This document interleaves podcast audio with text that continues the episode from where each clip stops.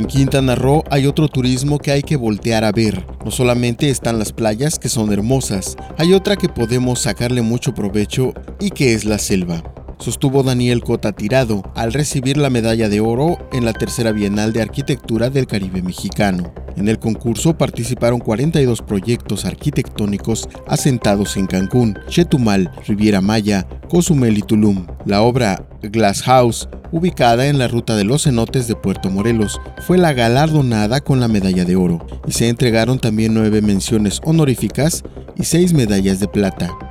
Carlos Ríos Castellanos, en representación del gobernador Carlos Joaquín González, entregó la distinción a Cota Tirado y detalló que Glass House es una casa de cristal en medio de la selva maya con arquitectura vanguardista, seleccionada por el jurado calificador por su calidad, impacto, trascendencia social y aportación a la arquitectura. Ríos Castellanos, como arquitecto de profesión y secretario de Desarrollo Territorial Urbano Sustentable del Estado, felicitó al ganador de la medalla de oro, quien respondió que hay que voltear a ver la selva y a la sustentabilidad, porque hay mucho que aprovechar de la naturaleza. Por su parte, el presidente de la Federación de Colegios de Arquitectos de la República Mexicana, Aldo Paul Ortega Molina, expresó que los arquitectos mexicanos deben sentirse orgullosos de lo que están haciendo. Con su trabajo diario están construyendo un mejor Quintana Roo y un mejor México.